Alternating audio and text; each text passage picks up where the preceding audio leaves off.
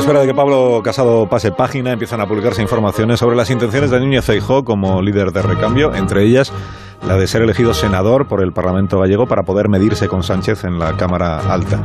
Así que le pregunto a Fernando Onega si para liderar la oposición conservadora hace falta tener un escaño. Eh, Fernando, buenos días.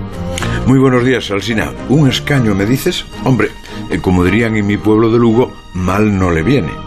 Por eso se dice que el único problema de Feijóo es no poder medirse cara a cara con Sánchez en el Congreso para que el gentío pueda comparar. Y por eso se acaricia hacerlo senador autonómico para que al menos una vez al mes ambos puedan debatir. Pero todo es relativo. En cuanto al conocimiento público, el señor Tezanos dirá, pero Feijó es el político más buscado por los informadores cuando pasa algo.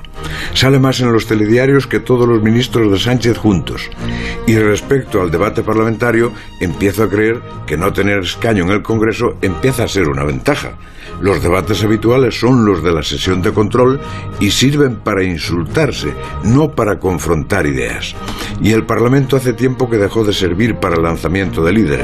Hoy, como se sabe, el Parlamento de verdad está en las tertulias. Los debates se hacen en los medios de comunicación e incluso los medios tradicionales están siendo marginados por las redes. Las grandes batallas se dan en esos contenedores que ya entran por todas partes, por el ordenador, por la radio, por el teléfono y si me apuran por el frigorífico. Ahí es donde está el debate, la exposición de ideas. Quien aspire a gobernar tiene que ganar a la opinión pública y a la opinión pública se la gana con nuevas ideas, buenos proyectos y buen resultado de gestión. Y esos son casualmente los valores de Fijo. Hasta luego, Fernando. Hasta las ocho y media. Ahora